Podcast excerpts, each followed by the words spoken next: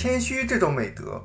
人生在世，谦虚是一个至关重要的美德。经营企业，经营者不仅需要有才干，还要保持谦虚，这一点十分重要。京瓷原本诞生于让稻盛的技术问世这一强烈的愿望，可以说这家企业的诞生，从某种意义上来说，是出于实现稻盛先生个人梦想这一利己的愿望。但是在京瓷成立的第三年，即一九六一年昭和三十六年，前一年加入公司的十一名高中毕业生。突然发难，他们来到道圣先生的办公桌旁，将要求书推到道圣先生面前，要他保证定期加薪、发奖金来保障他们的未来。如果做不到，他们就集体辞职。道圣先生自己在刚刚加入松风工业时，也曾有过辞职的想法，因此对这些年轻人的想法颇为理解。并仔细聆听了他们的心里话。当时京瓷的员工每天都要加班到深夜，初中毕业的员工因为要上夜校，一下班就能回去，但高中毕业的员工却不能那么做，加上周日还不得不上班，所以他们心中的不满一日高过一日。但是京瓷当时刚成立不久，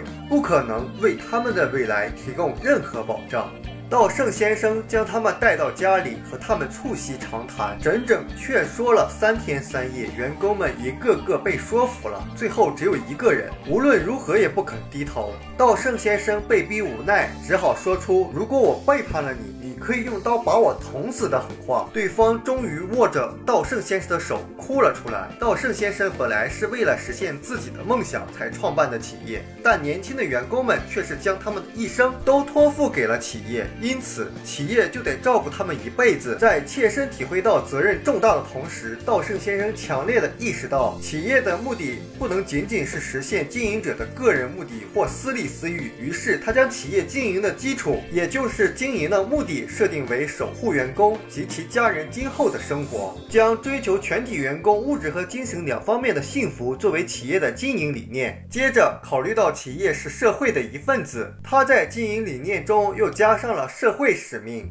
为人类社会的进步发展做贡献。稻盛先生这一想法的根本。来自自己拥有的才能是从上天借来之物，因此必须将自己的才干用来为公，也就是来自谦虚这一美德。全身心投入工作才精彩。第二次世界大战已经过去八十多年了，全球化飞速发展，日本成了世界屈指可数的经济大国。然而与此同时，日本每年有接近两万人自杀，窝里蹲和啃老族的增多成了严重的社会问题。许多人对人生及未来心怀不。安，这是不争的事实。经济富足并不一定能给人们带来精神富足。上述现象或许就是这句话的表现。如今我们急需直面的是人为什么活着这个根本性的问题，急需思考做人最基本的哲学。正如本章前面所论述的，想要度过幸福美好的人生，就需要有与之相适应的思维方式。我们必须清楚地了解这是一种什么样的东西，否则我们的人生就会充斥着变幻莫测的表象。内心无法变得充实，好逸恶劳、贪图享乐、